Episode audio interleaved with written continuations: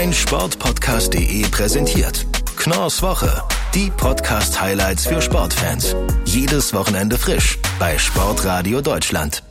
Schön, dass ihr eingeschaltet habt. Ich bin Moritz Knorr und ihr hört Knorrs Woche, die Podcast-Highlights aus der Welt des Sports, hier auf Sportradio Deutschland oder danach zum Nachhören überall, wo es Podcasts gibt. Heute mal aus speziellem Grund in etwas anderer Form, als ihr das gewohnt seid. Und dieser Grund, der hat auch einen Namen. Ich freue mich wahnsinnig auf meinen heutigen Gast Max Jakob Ost. Alle, die in den letzten anderthalb Jahren mal so ein bisschen durch die Sport-Podcast-Charts geblickt haben, die werden ihn kennen. Elf Leben. Die Welt von Uli Hoeneß, ein wahnsinniger Erfolg. Gewinner des Deutschen Podcastpreises in der Kategorie Bestes Skript. Hallo Max. Hallo Moritz fast 27 Stunden. Das ist die Gesamtlänge aller 16 Folgen. Aber die Arbeit, die dahinter steckt, ja, die wird ja wahrscheinlich noch mal um Vielfaches höher sein. Nehm uns mal so ein bisschen mit. Wie sahen dann deine ja insgesamt knapp drei Jahre zuletzt so aus? Wie viel Zeit ist wirklich in dieses Projekt geflossen? Ja, also über die genauen Stunden will ich mir lieber keine Gedanken machen. Es war schon viel. Also ich habe natürlich nicht jetzt drei Jahre komplett am Stück gearbeitet, aber die letzten anderthalb Jahre dann doch, es gab in den letzten anderthalb Jahren kaum einen Tag, an dem ich mal nicht irgendetwas für Elf Leben gemacht habe. Das sind dann nicht immer zehn Stunden am Stück, aber das Projekt war schon sehr zeitintensiv, weil einfach sehr viel Recherche dahinter steckt. Ja, wir haben es auf Twitter ja teilweise gesehen, was du da wirklich alles durchgeackert hast, was wirklich für ein Aufwand dahinter steckte. Eigentlich, das sagt ja schon der Name, waren nur elf Folgen geplant. Wie kam es denn dann dazu, dass es jetzt doch diese 16 Folgen plus das Interview zum Schluss geworden sind? Das hat sich ein bisschen daraus entwickelt, wie die Rückmeldungen auf den Podcast waren. Also es war von Anfang an so geplant, dass nicht alle Folgen schon fertig sind, wenn wir den Podcast veröffentlichen. Das ist zwar so, wie man so Storytelling-Formate gängigerweise macht.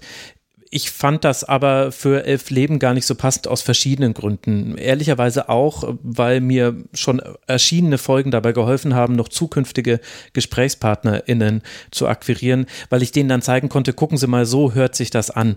Vorher war es bei manchen ein bisschen schwierig zu erklären, was Elf Leben eigentlich werden würde, weil es in dieser Form ja in Deutschland das auch noch nicht gab. Und die Rückmeldung dann der Hörerinnen und Hörer war aber dann dahingehend, dass sie gesagt haben, sie wollen noch mehr wissen und äh, sie stört es auch nicht, wenn ich mich mal kurz vom FC Bayern und Uli Hoeneß entferne und über den deutschen Fußball, vielleicht sogar über die deutsche Geschichte spreche, um dann wieder zu Uli Hoeneß und dem FC Bayern zurückzukommen. Und da war ich in den ersten Folgen noch sehr zurückhaltend, um das mal so zu sagen. Und da dann das Feedback aber war, nein, genau das mögen wir an diesem Podcast, habe ich diese Parts immer größer gemacht und das hat aber ehrlich gesagt die Recherche nochmal multipliziert, weil vorher musste ich in Anführungszeichen nur alle Artikel zu Uli Hoeneß lesen. Also ich bin da zum Beispiel ins Kicker-Archiv und noch in Zeitungsarchive gegangen und habe einfach nach Hoeneß gesucht und habe dann einfach jeden Artikel von einem Jahr einmal ganz kurz angeguckt, was da so drin steht. Und das war schon ein großer Aufwand und dann ging es plötzlich auch darum, okay, jetzt muss ich auch noch verstehen, was war eigentlich da im deutschen Fußball auch jenseits vom FC Bayern los, was war auch in der deutschen Wirtschaft jenseits äh, des Fußballs los.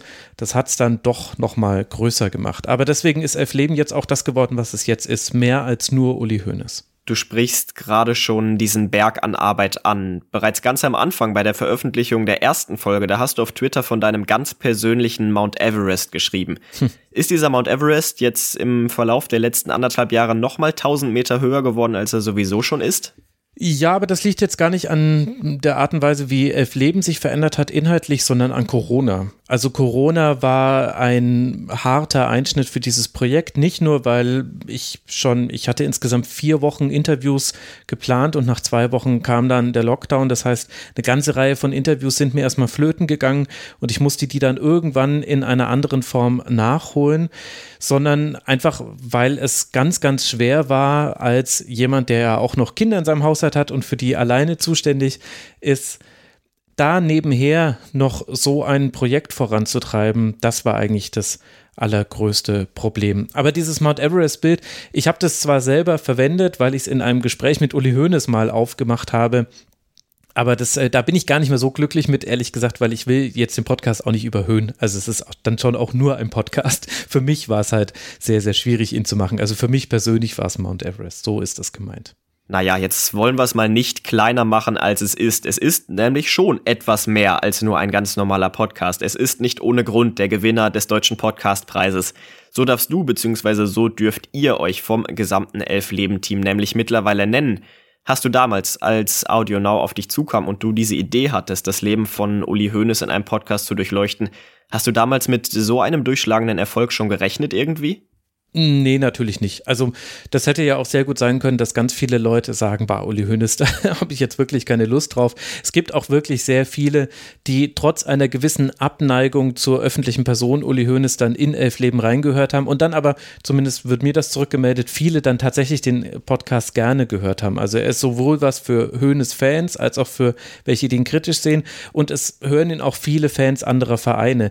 Das war schon immer so mein Wunschtraum für Elf Leben aber dass man das wirklich schaffen kann, da war ich mir nicht so ganz sicher. Und dass das jetzt geklappt hat, das äh, übererfüllt alle Erwartungen. Also ich habe jetzt gerade jetzt, als die letzten beiden Folgen jetzt herausgekommen sind, nochmal ganz viele Nachrichten bekommen und da haben wirklich viele, wer hat mir alles geschrieben? Gladbach-Fan hat mir gestern geschrieben, Dortmund-Fans haben mir ganz viele geschrieben, äh, HSV-Fans, auch Fans von Mannschaften aus der zweiten und dritten Liga.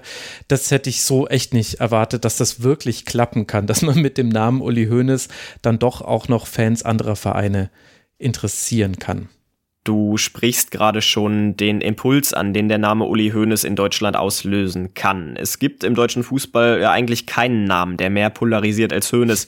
Wie sahen denn da so die Rückmeldungen aus? Gab es da vielleicht auch mal den ein oder anderen verärgerten Bayern-Fan, der sich gemeldet hat und gesagt hat, eieiei, was ist denn das für ein Bockmist, den der Oster fabriziert?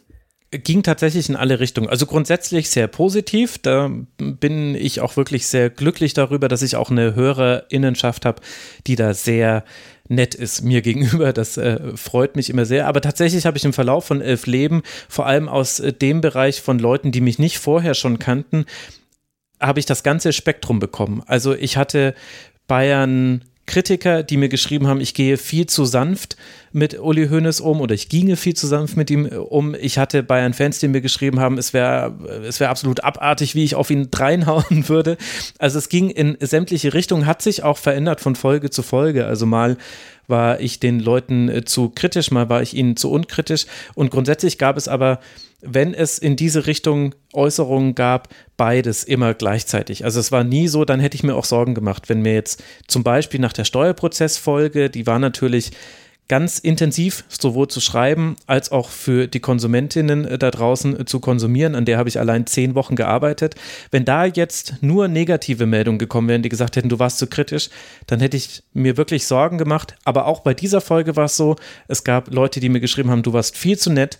Äh, Uli Hoeneß gegenüber und es gab Leute, die mir geschrieben haben, du warst viel zu kritisch und zum Glück hat aber die Mehrheit geschrieben, danke für die Folge, hab ganz viel gelernt, fand's super so. Über den zeitlichen Aufwand haben wir ja auch schon gesprochen, vor allen Dingen in den letzten anderthalb Jahren. Das ist natürlich eine Sache, die dann auch fordernd ist. Nicht nur für den Körper, sondern vor allen Dingen auch für den Kopf. Was passiert denn jetzt, wenn dieses Projekt, sage ich mal in Anführungsstrichen, vorbei ist? Gönnst du dir erstmal so ein bisschen Ruhe oder wie sieht das weitere Verfahren mit Elf Leben aus? Ich spreche da mal so ganz gezielt das Stichwort Buch an.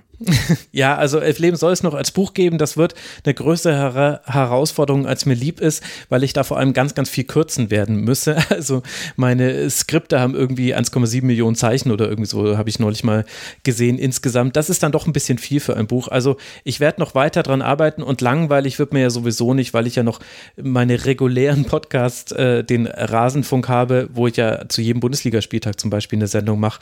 Also so wirklich klassische Ruhe wird es jetzt für mich nicht geben. Es ist allerdings echt eine Erleichterung, dass zum einen der Podcast jetzt fertig ist und dass ich jetzt drüber reden kann, dass ich dann doch noch das Interview mit Uli Hoeneß bekommen habe. Das war gar nicht so leicht, das jetzt äh, die letzten Wochen noch für sich zu behalten, weil ja täglich Leute gefragt haben. Ja, jetzt wisst ihr ja schon, wie das Ganze ausgeht. Ihr könnt natürlich trotzdem reinhören. Wer das noch nicht gemacht hat, von Anfang an 16 bis ins kleinste Detail recherchierte Folgen sind es, ich sag mal so, nicht ohne Grund ist dieser Podcast Preisträger beim Deutschen Podcastpreis geworden. Zu hören, natürlich überall, wo es Podcasts gibt. Elf Leben, die Welt von Uli Hoeneß. Ich danke dir, Max, für deine Zeit. Danke dir, Moritz. Und dann war's das auch schon mit dem ersten Teil in dieser Woche. Ungewohnt mit nur einem Gast, aber gleich geht's weiter wie gewohnt. Wir gehen jetzt erstmal in die Pause und hören uns dann gleich wieder zu Teil 2. Schatz, ich bin neu verliebt. Was? drüben. Das ist er. Aber das ist ein Auto. Ja, eben. Mit ihm habe ich alles richtig gemacht. Wunschauto einfach kaufen, verkaufen oder leasen. Bei Autoscout24. Alles richtig gemacht.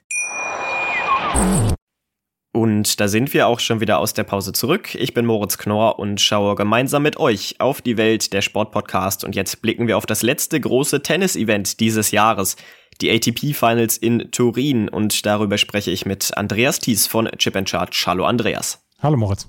Zum ersten Mal finden die Finals in diesem Jahr in Turin statt. Auf was können wir uns da freuen? Das weiß ich noch gar nicht so recht, auf was wir uns freuen können. Auf jeden Fall hoffentlich auf äh, einen guten Wettbewerb, weil die Spieler haben in den letzten Wochen so einen Eindruck gemacht, als ob sie wirklich noch fit seien. Natürlich gibt es überall so ein bisschen Müdigkeitserscheinungen, auch bei Alexander Zverev hat man das gesehen. Aber insgesamt hat man das Gefühl, dass die Spieler noch heiß sind auf dieses letzte Turnier und ähm, vielleicht, dass wir ein besseres Turnier erleben, als das wir in den letzten Jahren gehabt haben, wo zum Beispiel dann auch so ein bisschen, ja, die Spieler sich so ein bisschen hingeschleppt haben. Und wir haben sehr viele junge Spieler dieses Mal dabei, mit Rubliov, mit Kaspar Rüth, mit Matteo Berrettini und Hubert Hurkacz. Wir sehen so ein bisschen, ja, die ATP-Finals von heute und morgen, weil Roger Federer ist nicht dabei, Rafael Nadal ist nicht dabei, der einzig alte Verbliebene ist halt Novak Djokovic. Du hast gerade schon diese Kraftreserven angesprochen. Das wäre jetzt auch mein nächster Punkt gewesen. Natürlich, es war ein langes, es war ein anstrengendes Jahr. Wer zählt denn so zu den Favoriten, auch mit Blick auf Alexander Zverev, der ja wirklich in den letzten Monaten in herausragender Form war? Ja, er war in herausragender Form und er gehört sicherlich dann auch zu den Mitfavoriten. Ich würde jetzt dann wirklich das auf die ersten vier beschränken, vielleicht sogar nur auf die ersten drei beschränken. Novak Djokovic, Daniel Medvedev und Alexander Zverev. Djokovic hat in Paris letzte Woche dann nochmal gezeigt, dass er der Man to beat ist, dass er der Spieler ist, den man schlagen muss. Und Daniel Medvedev hat ihm einen großen Kampf angeboten und er hat die Möglichkeiten, ihn zu schlagen. Auch Alexander Zverev hat es dieses Jahr auf Hartplatz schon geschafft, Novak Djokovic zu besiegen. Wir haben es gesehen bei Olympia. Aber Djokovic scheint im Moment noch so ein ganz kleines bisschen der beste, äh, der so, ja, der 1A-Topspieler. Dann kommt 1B, Daniel Medvedev und 2A plus, würde ich jetzt vielleicht sagen, Alexander Zverev. Er hat eine herausragende Saison gespielt, vor allen Dingen seit Olympia. Ähm, aber vielleicht geht ihm jetzt auch so ein ganz kleines bisschen die Puste aus. Jetzt könnten wir natürlich auch sagen, okay, gut, ihm könnte vielleicht dieser Modus zugutekommen. Ich meine jetzt gar nicht den Turniermodus mit der Gruppenphase, aber den Spielmodus. Wir wissen es beide. Er hat bei den Grand Slams noch keinen Top 10 Spieler geschlagen. Jetzt ist es natürlich kein Grand Slam, es ist nur ein Best of Three in jedem Match. Ist das vielleicht auch psychisch ein Vorteil für Zverev? Er hat auf jeden Fall sehr gute Bilanzen gegen alle Spieler, was die Best of Three Matches angeht. Das war gegen Daniel Medvedev in den letzten Monaten nicht ganz so gut. Da hat er ein paar Spiele hintereinander verloren. Aber insgesamt sind die Chancen natürlich sehr groß und größer als zum Beispiel äh, bei einem Best of Five Turnier. Hier kommt dann noch dazu, wir können ja auch mal über die Gruppeneinteilung sprechen. Hier kommt noch dazu, dass er mit Daniel Medvedev natürlich jemanden hat, gegen den er häufiger schon verloren hat. Aber mit Matteo Berrettini und Hubert Hurkacz eigentlich zwei Leute, Leute in seiner Gruppe hat, die er in einer normalen Situation noch besiegen sollte. Berrettini ist ein sehr, sehr gefährlicher Gegner, auch auf Hartplatz, auch in der Halle. Aber Zverev hat auf jeden Fall die Mittel, ihn zu besiegen. Und bei Hubert Hurkacz, der ist zum ersten Mal dieses Jahr dabei, der ist als letzter quasi aufgesprungen auf diesen Zug Richtung Turin. Ähm, da ist er auf jeden Fall der Favorit. Also er sollte eigentlich, wenn alles normal läuft, dann auch das Halbfinale erreichen. Und von da an geht natürlich alles seinen Gang. Dann könnte er auf Novak Djokovic treffen. Novak Djokovic hat er schon besiegt. Also von da an ist es sowieso dann eine 50-50-Geschichte. Wie können wir uns denn die Bedingungen da vorstellen in Turin? Natürlich die Frage bei jedem Großevent, das wir aktuell haben. Wie sieht die Corona-Situation in Italien aus? Wie sehen die Beschränkungen aus? Werden die Hallen voll sein? Also momentan steht, äh, spricht nichts dagegen, dass die Hallen voll sind. Wir sehen, du hast es gerade gesagt, wir wissen es, dass überall so ein bisschen dann auch die, ähm, die Situation sich verschlechtert etc., auch in, in, ähm, in Italien. Und ja, wir müssen mal gucken, wie es ist. Im Moment, in dieser Woche laufen ja die Next Gen Finals in Mailand und da ist dann, ähm, da ist dann, das ist dann so, da sind noch Zuschauende da und äh, da hofft man natürlich dann auch so ein bisschen drauf, dass das in Turin der nächste Woche dann auch so genauso bleibt. Lass uns über den zweiten Deutschen sprechen. Zverev ist nämlich nicht der einzige Deutsche, der da am Start ist. Auch Kevin Krawitz ist dabei im Doppel nämlich zum dritten Mal in Folge bereits. Was geht für ihn? Er ist ja zusammen mit Horia Tekau ähm, jetzt bei diesen ähm, ATP Finals. Er war die letzten beiden Jahre jeweils mit Andreas Mies dabei, als sie die French Open jeweils gewonnen hatten. Und dann hatte sich Andreas Mies Anfang dieses Jahres verletzt, beziehungsweise brauchte eine OP, OP am Knie. Äh, Krawitz fand Horia Tekau als Doppelpartner und die beiden haben sofort richtig, richtig gut harmoniert. Und ähm, die beiden spielen jetzt, haben sich als Siebte dafür qualifiziert und spielen jetzt natürlich dann auch mit der Creme de la Creme des, des Doppels ähm, zusammen beziehungsweise gegen sie. Und das ist eine, ja, das ist insgesamt ein, ein, ziemliches Würfelspiel, weil die insgesamt dieses Jahr die Doppelkonkurrenzen sehr ausgeglichen gewesen sind, außer einem einzigen Paar, Nikola Mektic und Mate Pavic, die ja so ein bisschen das, das, das Jahr dominiert haben. Allerdings haben sie in den letzten Wochen ein, zwei ähm, frühe Niederlagen hinnehmen müssen. Also das Thema und das ähm, das Turnier ist komplett offen, meiner Meinung nach. Da können wirklich alle acht Doppel dieses Turnier gewinnen. Auch Horia Tikau und Kevin Krawitz. Und für Krawitz das dritte Mal hintereinander bei den ATP-Finals. Das ist eine Riesenleistung. Es werden spannende Tage in Turin. Ihr könnt alle Neuigkeiten hören bei Chip and Charge, dem Tennis-Podcast auf meinsportpodcast.de mit Andreas Thies. Ich danke dir, dass du bei mir warst. Sehr gerne. Wie immer, unser Podcast-Tipp der Woche zum Abschluss der Sendung und der wird euch in dieser Woche geliefert von Benjamin Brömme vom Mein Athlet Podcast, dem Podcast rund um das Thema Leichtathletik. Hallo Benjamin. Hallo Moritz, vielen Dank für die Einladung. Am Montag gibt's bei dir eine neue Folge mit einem ganz besonderen Gast, wenn ich das mal so sagen darf. Erzähl mal, wer ist bei dir in der Sendung? Ja, nach rund äh, 150 Folgen ist Gesa Krause das zweite Mal bei mir im Podcast zu Gast, die 3000 Meter Hindernisläuferin. Ihr beide, ihr kennt euch ja schon etwas länger. Wie ist das damals zustande gekommen? Woher kennt ihr euch? Wie ist eure Verbindung? Ähm, wir kennen uns tatsächlich schon ähm, circa zehn Jahre, wenn nicht sogar noch länger. Ähm, Gesa ist ja schon lange, zumindest in Frankfurt, trainingstechnisch äh, angesiedelt und ich war früher auch selbst Kurzsprinter in Frankfurt. Und äh, während dieser Zeit, ähm, ich würde sagen so um 2008, 2009, 2010, haben wir parallel in Frankfurt trainiert. Sie natürlich äh, in der Mittelstrecke, ich im Kurzsprint, aber äh, seit dieser Zeit kennen wir uns. Ähm, und sie hat auch ein, insgesamt eine ja sehr wichtige Verbindung zum Podcast, weil ähm, sie eine der ersten äh, vier, fünf Gäste war, die im Podcast dabei waren und ähm, die ich vorab gefragt hatte, ob sie grundsätzlich überhaupt Lust hätten, bei sowas mit dabei zu sein. Glücklicherweise hatte sie damals äh, Lust dabei zu sein und ähm, deswegen ja hat sie einen ganz besonderen äh, Platz im Podcast. Wir beide, wir haben hier ja schon im Laufe der Olympischen Spiele über Gesa gesprochen. Damals sagtest du, dass du unglaublichen Respekt vor ihr und auch vor ihren Leistungen hast. Was macht sie aus? Ja, Gesa ist unglaublich zielstrebig. Also äh, wenn sie ein Ziel vor Augen hat, wenn sie sich ein Ziel gesetzt hat, dann gibt sie einfach 100 Prozent dafür, ähm, äh, verzeiht sich da, glaube ich, auch äh, keine Fehler und arbeitet einfach sehr strukturiert, sehr, kon äh, sehr konzentriert äh, sehr fokussiert an, an diesen Zielen. Worüber habt ihr denn genau gesprochen? Verrat uns vielleicht mal so ein bisschen. Über was sprecht ihr? Ja, in der ersten Folge mit Gesa ging es natürlich äh, über ihren grundsätzlichen Trainingsaufbau. Ähm, wie trainiert sie äh, ähm, so das ganze Jahr über? Das hatten wir aber in der ersten Folge schon abgehandelt und deswegen geht es jetzt in der zweiten Folge äh, um das, was in den letzten zweieinhalb Jahren passiert ist. Und äh, das weißt du so gut wie ich. In, ähm, in den letzten zweieinhalb Jahren ist super viel passiert. Wir hatten Corona, wir hatten den Lockdown. Ähm, der auch für die Sportler eine unglaublich große Her Herausforderung war.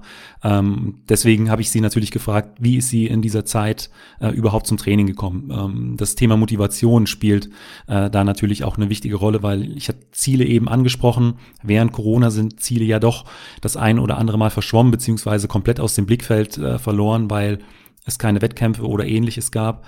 Deswegen waren das äh, einige der Punkte, über die wir gesprochen haben. Dann ist Gesa ja jetzt auch schon äh, zehn Jahre als Profisportlerin unterwegs. Ähm, da habe ich sie natürlich gefragt, wie hat sie sich in, in den letzten zehn Jahren verändert und ähm, Gibt es vielleicht auch Sachen, die einem niemand über den Leistungssport erzählt, die man dann ja irgendwann dann äh, aber doch herausfindet? Da wollte ich auch wissen, was sie eben jüngeren Sportlerinnen und Sportlern in dieser Richtung an die Hand geben kann. Und dann habe ich sie natürlich auch nach ihren Zielen für die kommenden Jahre gefragt. Also bei Gesa ist natürlich noch lange nicht Schluss und äh, deswegen äh, war es auch wieder ein sehr, sehr spannendes Interview. Jetzt habt ihr ja auch, du sagst es schon, auch viel über die letzte Zeit gesprochen. Im Zuge von Olympia war es ja auch immer irgendwie so, oder man hatte zumindest das Gefühl, dass sie da in Richtung der Medaillenplätze geschielt hat. Daraus wurde nichts, Platz fünf. Wie ist sie damit umgegangen? War sie enttäuscht oder hat sie gesagt, okay, Olympia, Finale, ich darf mich eigentlich nicht beschweren? Wie waren da ihre Gedankengänge? Ja, ich würde sagen, das ist so ein äh, zweischneidiges Schwert. Äh, auf der einen Seite ist sie natürlich zufrieden, weil es die beste Platzierung bei den Olympischen Spielen äh, für sie war mit dem fünften Platz. Ähm, auf der anderen Seite hat sie sich natürlich eine Medaille als Ziel gesetzt. Und ähm, ich glaube, das nimmt sie auch so ein Stück weit jetzt in den nächsten Olympiazyklus mit, die Motivation, um dann in Paris das nächste Mal anzugreifen. Und was sie denn generell so antreibt, das hat sie dir auch verraten. Ich würde sagen, wir hören einfach mal rein, was sie dazu sagt. In einem anderen Podcast-Interview hattest du vor kurzem gesagt, dass die Leichtathletik für dich auch so ein Stück weit wie eine Droge ist. Also, was würdest du am Ende sagen, ist für dich so der Suchtfaktor? Ist es Olympia? Ist es eine Olympiamedaille?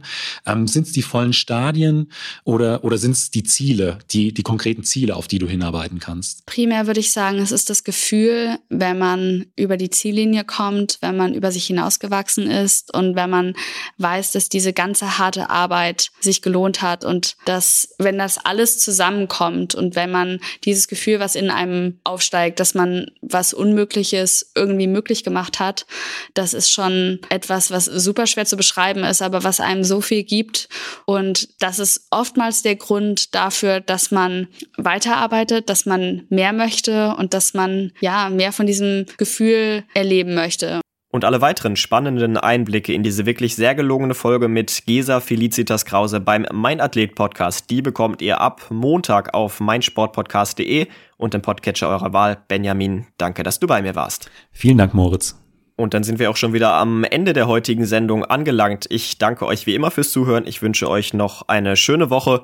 Wir hören uns dann nächste Woche wieder, ganz normal hier am Samstag und am Sonntag auf Sportradio Deutschland oder im Podcatcher eurer Wahl zum Nachhören als Podcast. Bis dann. Ciao. Schatz, ich bin neu verliebt. Was? Da drüben. Das ist er. Aber das ist ein Auto. Ja, eben. Mit ihm habe ich alles richtig gemacht. Wunschauto einfach kaufen, verkaufen oder leasen. Bei Autoscout24. Alles richtig gemacht. Mein Sportpodcast.de präsentiert Knorrs Woche. Die Podcast-Highlights für Sportfans. Jedes Wochenende frisch bei Sportradio Deutschland. Schatz, ich bin neu verliebt. Was? Da drüben. Das ist er. Aber das ist ein Auto. Ja, eben. Mit ihm habe ich alles richtig gemacht. Wunschauto einfach kaufen, verkaufen oder leasen. Bei Autoscout24. Alles richtig gemacht.